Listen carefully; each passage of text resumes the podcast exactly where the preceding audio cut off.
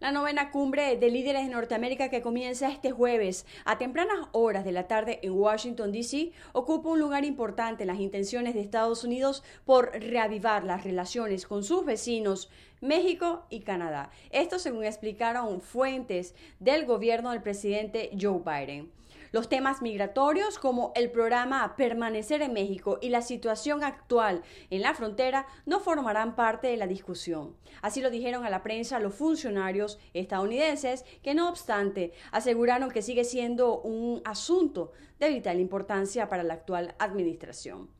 Los funcionarios dijeron además que la discusión entre los mandatarios de los tres países podrá extenderse incluso a situaciones que actualmente acaparan la atención, como son las crisis en Venezuela, Nicaragua y Cuba.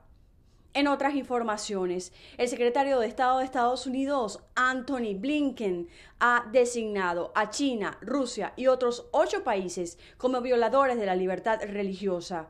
Blinken dijo en un comunicado el miércoles que los 10 países participaron o toleraron violaciones sistemáticas, continuas y atroces de la libertad religiosa.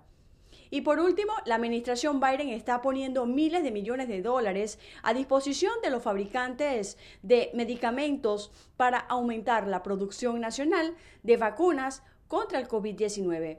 La meta es desarrollar la capacidad para producir mil millones de inyecciones adicionales por año para compartir con el mundo. Desde Washington, Sofía Pisani, Voz de América.